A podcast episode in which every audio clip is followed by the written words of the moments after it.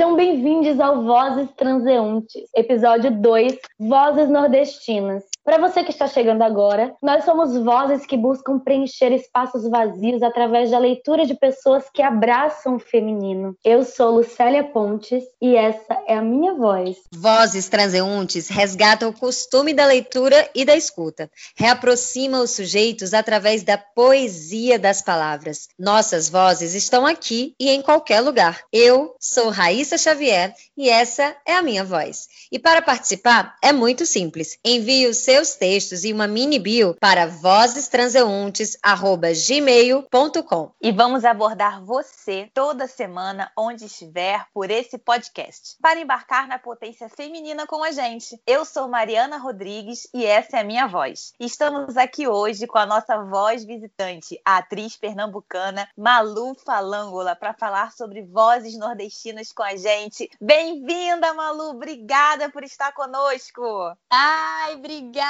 Que recepção maravilhosa! Obrigada a vocês pelo convite, para eu ter aqui esse espacinho da gente poder dialogar e dar essa importância às nossas vozes, né? Independente de quem seja, e claro, passar a informação para todo esse mundão aí.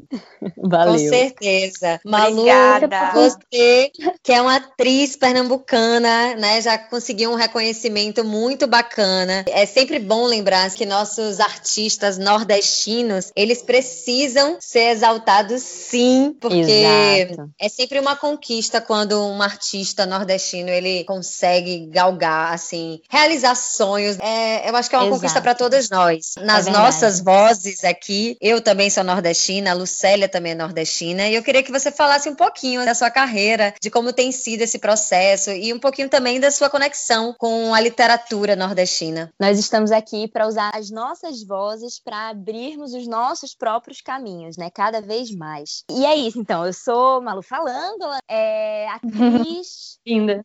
Vim de, vim de Recife, morar aqui no Rio. Foi aqui onde eu comecei a construir essa minha profissão artista. Moro aqui no Rio há oito anos, mas eu acho que quanto mais longe a gente vai pra, da nossa terra, mais a gente quer falar sobre ela, né? Isso acontece muito comigo. Eu, eu acho que essa minha alma de artista aflorou quando eu conheci o teatro. Por mais que gente, eu já vinha trilhando, gostava muito de, de me exibir, né? Vamos falar assim. Sempre participei muito de eventos culturais, mas aqui no Rio realmente eu me encontrei. E eu acho que a gente fortalecer a nossa raiz, principalmente porque a gente sabe que na nossa profissão, né, a gente tem essa questão de, ah, faço novela no Rio, então vamos mudar o nosso sotaque. E eu sempre prezei pelo meu sotaque. Eu tenho essa história de tentar neutralizar o sotaque desde que eu cheguei aqui. E, por ironia do destino, meus trabalhos sempre foram de personagens nordestinas. Então, eu tô mais do que feliz de estar aqui falando com vocês para poder mostrar o que, que eu tô lendo, para poder falar sobre essas poetisas, cordelistas, escritoras femininas nordestinas que merecem nossa atenção, nossa visibilidade, porque com certeza cada palavra dessas mulheres conta um pouco da história do nosso país e da nossa sociedade, né? E de onde a gente está hoje, principalmente os artistas nordestinos, é de onde a gente Exato. vem, né? A gente Exato. tem essa referência. E muitas vezes a gente nem conhece e tá tendo influência sem nem saber. Exato, a gente tá aqui para mostrar a potência, a força dessas mulheres que contam a história de nós, mulheres, como um todo, não só as nordestinas. Cada experiência vale. Super. E, e é uma coisa de, de ecoar, né? Se eu ecoo, você também ecoa juntos. A inspiração, ela traz esse, esse vamos juntos. Eu leio um livro, eu vejo um filme de uma outra mulher que é da minha terra ou é do lado da minha terra, eu fico, que coisa maravilhosa, né? É, é inspiração. É, é, colocar uma, uma lupa em cima daquilo que representa tantas mulheres. Você trouxe então, alguma coisa pra gente escutar você? Então, né, eu tenho diversas, eu acho que referência é o que não falta, tanto é que a gente fica pirado com tanta coisa que a gente gostaria de ler, né, de falar. É verdade. E eu tava falando até para vocês antes, né, quanto mais a gente pesquisa e quanto mais a gente lê, mais a gente descobre que não tem fim o talento dessas mulheres, o tanto de mulher incrível que existe no nosso país, com tantas histórias lindas para contar. Acho que a gente poderia começar do começo, vamos dizer assim.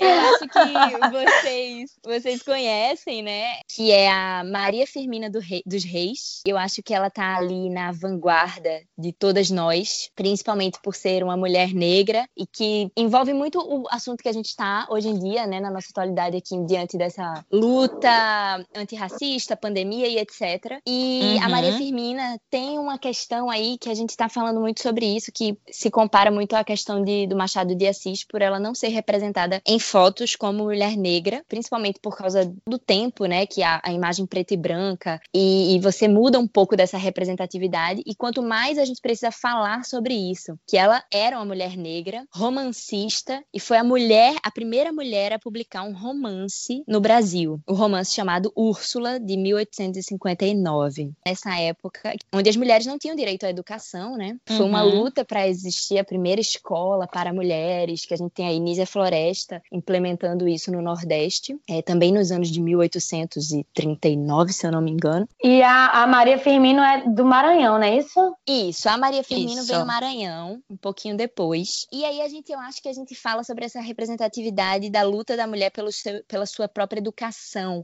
para aprender a ler, porque as mulheres, elas passavam as histórias para os filhos, né? E, e, eu li uma coisa muito interessante que na época que as mulheres eram proibidas de lerem, as velhas senhoras negras que sabiam das histórias que aconteciam em suas cidades, elas passavam essas histórias para outras mulheres negras que eram amas de senhores de engenhos e etc, e que elas que passavam as histórias para os filhos brancos dos senhores de engenho. Então, a importância de que como tudo isso era meio, como que a gente pode dizer, meio escondido, né? Era uma coisa que era passada de uma para outra, porque as mulheres não eram bem vistas se soubessem ler ou escrever nas sociedades mais ortodoxas.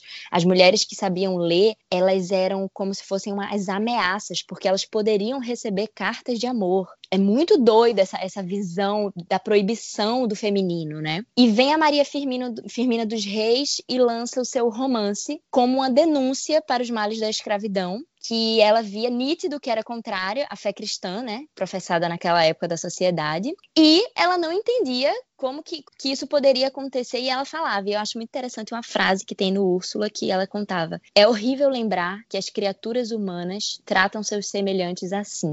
Ela denuncia, então, é, a vivência dela naquela época, e eu acho que ela é uma vanguardista, percussora aí de todas as outras. É, Malu, é, essa frase que você falou agora, eu tive que comentar, porque realmente mostra a romancista maravilhosa que ela era, e ela colocava o preto, a preta, como humanos, porque nessa época eles Isso. não eram tratados assim. A gente tem muito, muita poesia, muito texto que mostrava os negros como objetos, como animais, realmente Isso. em situações desumanas. Então ela vem com essa humanidade e ela se aproxima muito do negro escravo, ela, ela tem uma ligação muito forte com a história da escravidão, que é muito importante. Ela retrata muito isso nos textos dela. E uma coisa que me marcou muito ao ler Maria Firmina foi justamente o sofrimento. Não tem como você não sofrer junto com ela. Essa história preta é marcada pelo sofrimento e é uma história que a gente uhum. precisa sempre lembrar, porque todas essa, essas conquistas que eles vêm galgando de uma luta maior, de uma voz que vai se abrindo, é necessária e a gente, como privilegiado, precisa sim dar esse espaço cada vez maior a essas pessoas. Exatamente. E, e, através da consciência é que a gente vai conseguir revolucionar alguma coisa, porque se a gente não der olhar e voz também, não ser, não estar tá junto nessa luta, não tem crescimento, né? Exatamente. E Maria Firmina, gente, ela é revolucionária demais para a época. Ela tem um momento no livro em que ela fala que a, que a escrava, é, é, os escravos têm voz, eles são personagens ativos na história. E isso, para a época, já era algo muito diferente. E tem uma hora que ela fala: eu tinha liberdade, eu tinha a minha família, eu tinha minha filha, o meu marido, eu comi o que eu plantava. Chegaram os bárbaros, os brancos são os bárbaros, os negros ali foram invadidos pelos europeus e a nossa história ela é eurocêntrica, ela é centralizada na visão do europeu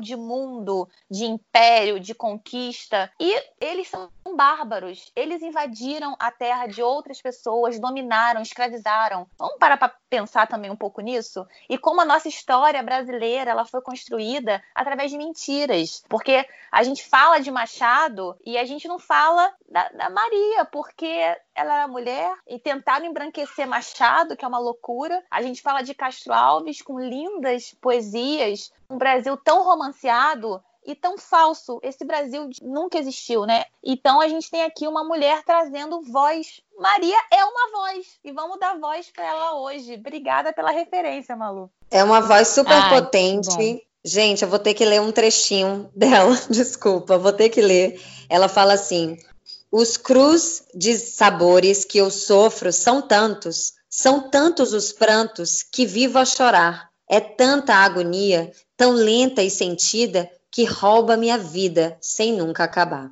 Nossa, meu Deus, como é Nossa. é potente, né? Impressionante. Tem muita são propriedade, né, palavras, né? São poucas palavras que ela usa. Eu tô toda arrepiada, minha gente, vocês não estão entendendo. É, é valioso. Demais, valioso. demais. E ela escreveu também, gente, o hino à liberdade dos escravos. É muito curtinho, vou dar uma lidinha para vocês aqui. Salve pátria do progresso, salve. Salve Deus a igualdade, salve. Salve o sol que raiou hoje, difundindo a liberdade. Quebrou-se enfim a cadeia da nefanda escravidão. Aqueles que antes oprimias, hoje terás como irmão. Gente, é muito, é muito demais.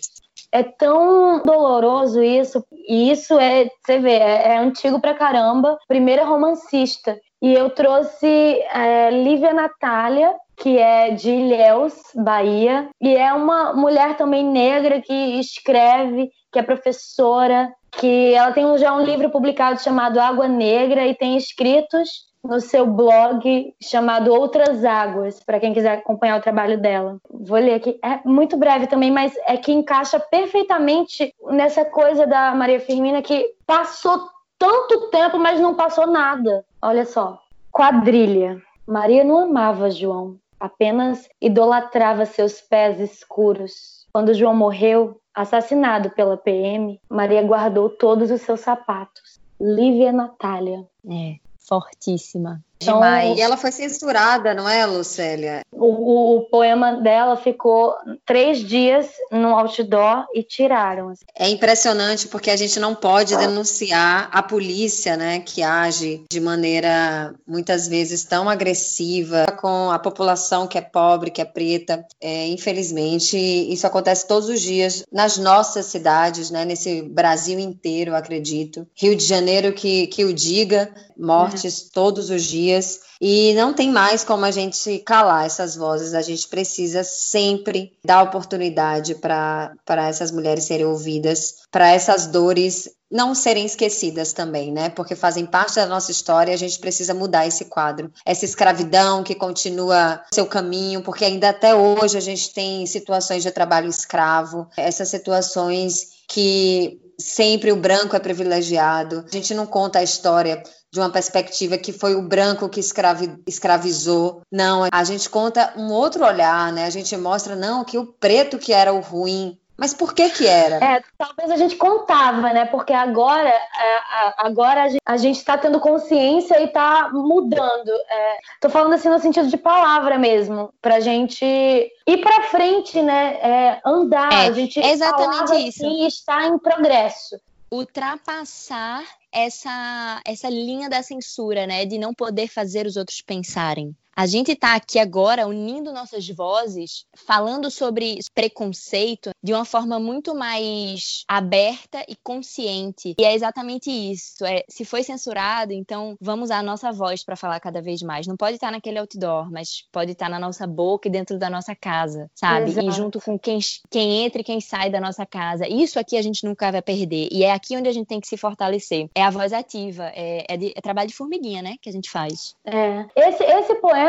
eu acho que, se não me engano, foi escrito em 2013, eu não tenho certeza. Mas, assim, pra gente ver, né, tem sete anos aí já desse poema do, do, do de quando ele foi escrito para hoje e conexão total com a Maria Firmina, né, que vocês trouxeram agora também. Mas, assim, é pela palavra total. e pelas coisas que a gente, a gente vai revolucionando, né? Exato. E como a gente vai ressignificando de acordo com o que a gente vive. E eu acho que cada vez mais a gente percebeu o quanto que a gente precisa continuar lutando, né? A, a nossa sociedade ainda está muito enraizada de muitas coisas passadas que estão de forma invisível, né? A gente acha que é invisível porque a gente não se interessa de saber por onde, de onde veio para onde vai. Nossas falas, frases prontas que a gente aprende e não quer saber de onde vem, também não quer parar de falar porque acha que é um saco falar sobre isso e na verdade não. Na verdade, a gente está aqui para mudar essa visão, para recriar tudo isso. E não cansar. Eu acho que é o que a gente está falando aqui é não cansar, né? Não cansar de, de ensinar. As mulheres Sim, nunca é isso mesmo. A, a, o feminino nunca, tá sempre... nunca, nunca para de criar, né? Vem cá, você vai ler Diz. pra gente? Eu vou. Eu quero ler para vocês agora, que a gente deu esse início. Eu quero ler para vocês uma poetisa recifense, pernambucana, Clarice Freire, que tem 32 anos, super de agora, né? A gente pode aí a, é, acompanhar todo o processo dela. Ela tem livros publicados, Lucélia pode falar um pouquinho.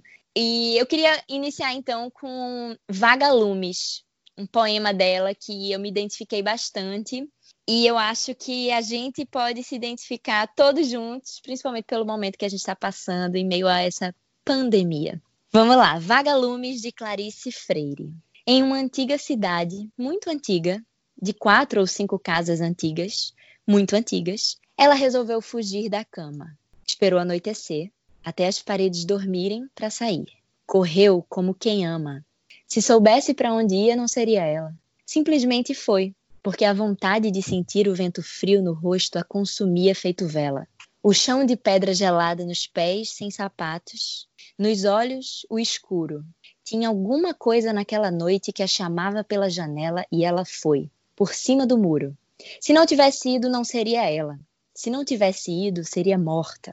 Foi correndo pelo escuro, sem saber aonde dava a viela, e a estrada torta. Tão escuro era que esquecia como era a luz.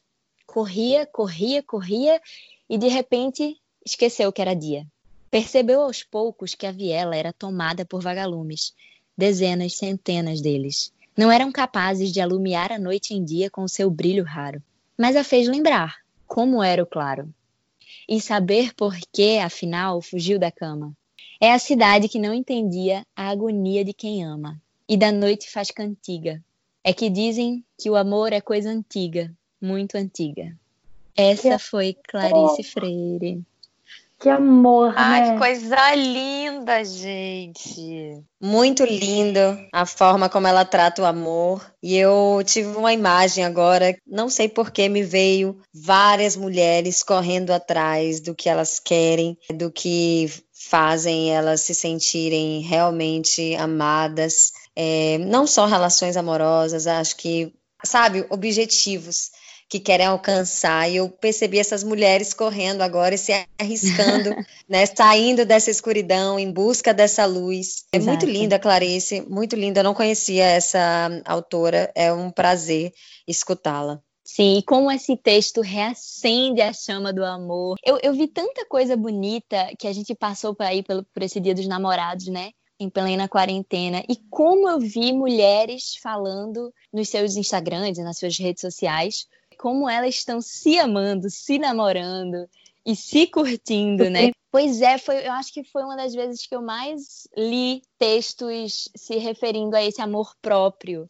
E, e eu acho que Vagalumes diz muito isso. Me vieram várias imagens você lendo, Porque eu, eu acho, pelo que eu conheço da Clarice, ela traz muitas imagens, ela desenha com poesia. A poesia dela é desenho puro, né? O, o, os dois, acho que ela só tem dois livros lançados, né? Mas ela tem várias coisas na internet. É só buscar Pó de Lua, que é a coisa mais linda, assim. São desenhos poéticos com palavras e palavras com desenhos poéticos. É, é uma mistura, uma simbologia de imagens que ecoam e chegam em quem vê ou quem escuta, assim.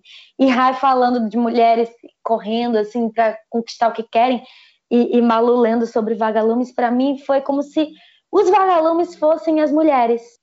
Faz total sentido mesmo. Sabe o que, que me veio agora? Uma mulher iluminando o caminho da outra. A gente não está aqui dando a voz. Nossa, gente. A gente também está iluminando uma outra. Por que não? A gente não pode estar aqui conversando, debatendo, trazendo várias referências. E uma mulher, poxa, vou passar a escrever, gostei, tenho essa vontade, vou lá. Não sei, né, gente? A gente está aqui falando de tanta coisa. Porque a gente está fazendo isso, amiga. A gente está dando voz, a gente está falando de mulheres, a gente está desbravando muito também dessa sociedade que tentou me silenciar. A, a, a Maria aqui não foi silenciada, e a gente está dando voz para ela agora. A gente está iluminando a sociedade que a gente está construindo, que a gente está vivendo.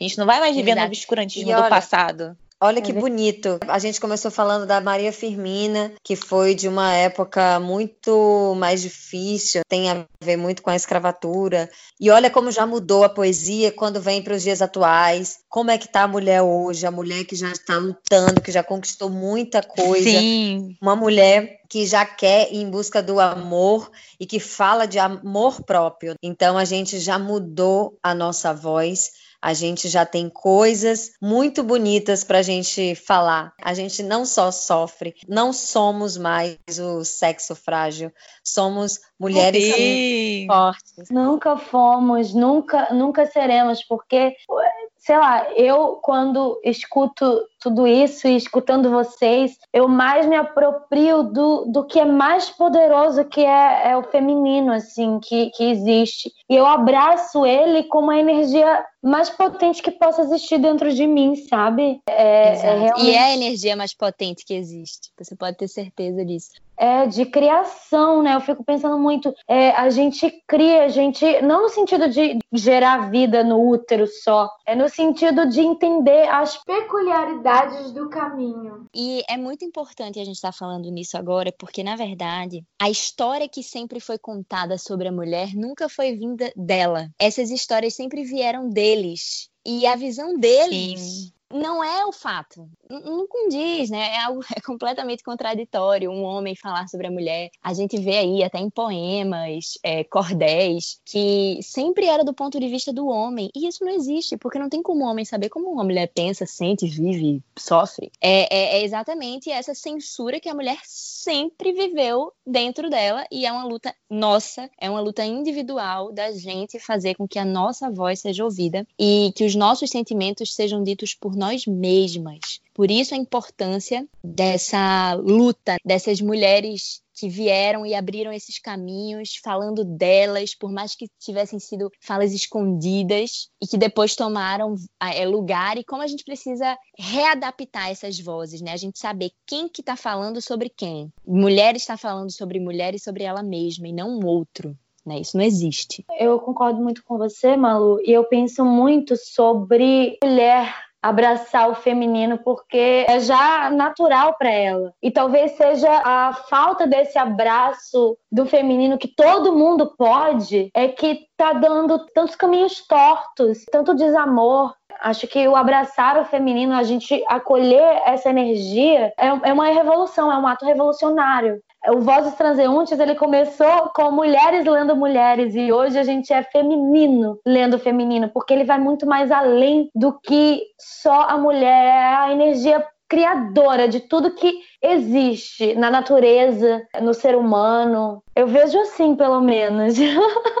É, aproveitando para falar, me veio uma poesia aqui da é a Jaride Arraes, que ela é nascida no Juazeiro do Norte, lá no Cariri, Ceará. Tem a minha idade, né? Tem 29 anos, é uma escritora cordelista, já escreveu livros como As Lendas de Dandara e Heroínas Negras Brasileiras e criou um clube de escrita para mulheres. Essa menina é uma referência. Tem uma poesia dela que é muito linda, que fala sobre desistir. Eu não sei se tem título, eu vou ler.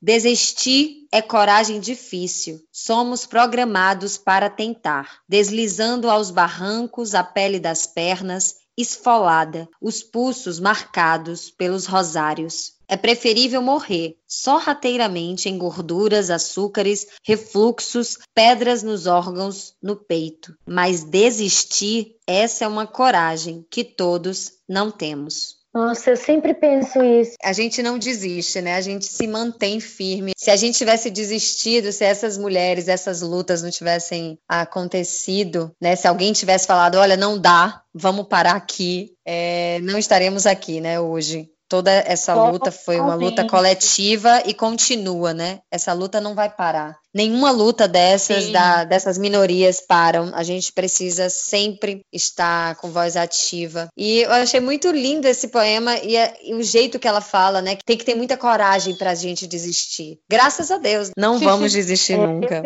Mas ao mesmo tempo acolher também o que a gente sente, né? Tipo, se você quer desistir hoje, tá tudo bem, é difícil isso. Não sei, eu fico. É um ato corajoso. Porque tem, né? outra, porque tem outra pessoa ali que vai lutar hoje. Amanhã talvez seja o contrário. É, acho que vai se ajudando, né? Uma dando a mão à outra. Uma pessoa dando Sim, a mão eu acho que é por aí. Que a conquista são para todas e todos. É para a sociedade melhorar, é para todo mundo conviver melhor. Então, assim, hoje eu tô cansada, amanhã vocês estão aqui por mim também. Eu acho que é um pouco isso, né? É, e falando nela, então, eu, eu queria linkar com outro poema dela, pode ser? Claro, Óbvio. fica à vontade. Porque, porque a Jarid, é, é Jarid ou Jarid, não sei, né? Ela, ela realmente é uma mulher com muita força, principalmente quando ela defende o cordel, que eu vi que o cordel é algo extremamente recente para mulheres. As primeiras usavam pseudônimos de homens, e a partir dos anos 70 que a gente tem a força da mulher chegando, e isso é muito recente. Anos 70, eu tava pensando, minha mãe já tava aí. É. E a Jarid, ela coloca o cordel hoje em dia como algo extremamente atualizado e potente, e tão importante para a cultura nordestina, né? Eu fiquei muito feliz quando eu encontrei ela. Ela tem um dos livros que eu achei mais sensacionais, que são cordéis, sobre heroínas negras brasileiras em 15 cordéis. É um livro dela e que eu vou comprar a partir de agora, porque eu descobri hoje desse livro. Deixa eu ler aqui. Duas cadeiras. Conte para mim sobre como tudo anda difícil. E nem a cerveja se paga e nem a escrita se cria. Me conte. Sobre os imprevistos e as curvas fechadas, sobre os livros abandonados, as exposições vazias de significado. Me fale sobre a rotina que esmaga, com as palavras que sempre as mesmas se usa. E sobre a cidade cinza, os rios espumantes, o quilo de sal caro que se come. Me conte sobre as temperaturas altas e os corações apáticos, sobre as relações de supermercado, os produtos políticos. Eu quero ouvir sobre as pequenas vidas, os pequenos instantes de vida que ainda resistem aí.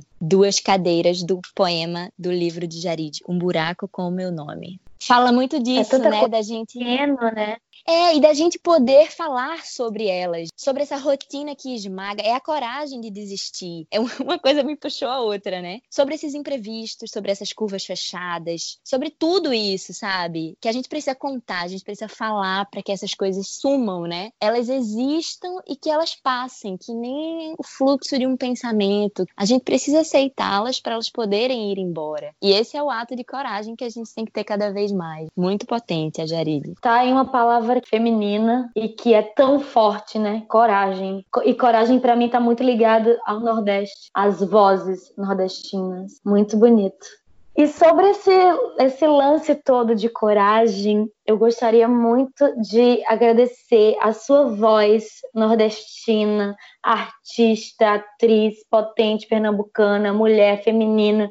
Malu Falângola, muito obrigada pela sua coragem de dar a sua voz a outras vozes e por ecoar tanta coisa que é tão importante para tanta gente que, que se inspira em você. Muito obrigada. Nossa, obrigada a vocês, meninas, fortes, potentes, com esse projeto maravilhoso que dá voz, que dá importância, que dá o devido valor a tudo isso, a todos esses textos. E como a gente pôde fazer um recorte, né? Olha quantas coisas a gente falou nesse curto espaço de tempo que se desdobram em outras milhões de coisas, né? é. né? Eu tô é muita coisa. Dá vontade de escrever. Não, eu só desejo vida longa para vocês, que vocês continuem dando, porque cada minuto desse é valiosíssimo e eu tô com vocês para o que der e vier, impulsionando mais ainda essas vozes. Obrigada por, pelo convite, viu? Foi muito especial para mim. Vamos ecoar ah. juntas, sempre, sempre, sempre. E para você que está escutando a gente, você escreve, se identifica com o feminino. É só enviar um e-mail para a gente com o seu texto e a sua mini bio, vozestranseuntes@gmail.com. Muito obrigada, meninas. Um beijo. beijo. Obrigada. Obrigada, Malu. Beijos. Beijos.